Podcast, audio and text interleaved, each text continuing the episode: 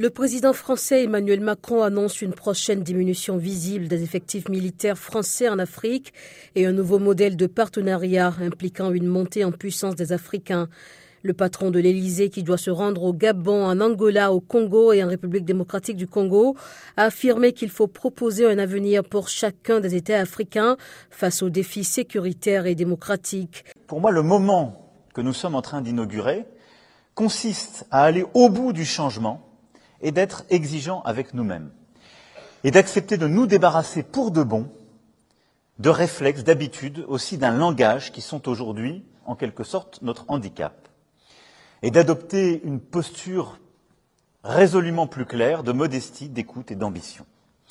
Au fond, de dire très clairement, dans tous ces domaines, que l'Afrique n'est pas un précaré, il appelle à consolider les États et les administrations en investissant massivement dans des domaines comme l'éducation, la santé ou encore l'emploi. Il dit faire preuve d'une profonde humilité face à ce qui se joue sur le continent africain, une situation sans précédent dans l'histoire. Il a annoncé une prochaine diminution visible des effectifs militaires français en Afrique et une loi pour encadrer de nouvelles restitutions d'œuvres d'art à l'Afrique.